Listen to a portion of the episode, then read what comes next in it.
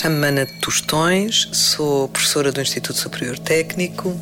Porquê estudar a arquitetura moderna em Portugal, enfim, e depois transformar este trabalho numa, enfim, numa escala, num nível eh, internacional?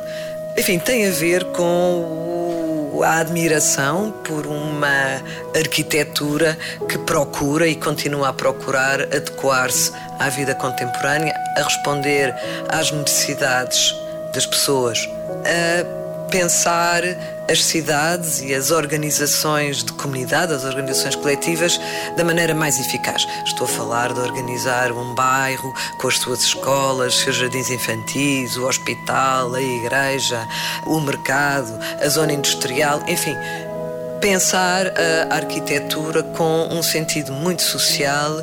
Este estudo acabou por também nos levar, de algum modo, às antigas colónias portuguesas.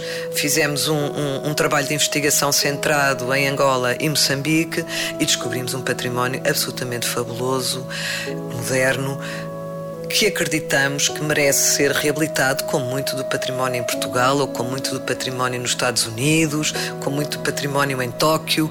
Enfim, a ideia de que há legados e há um legado moderno que pode ser reutilizado, pode ser transformado e, noutros casos, pode ser e deve ser restaurado.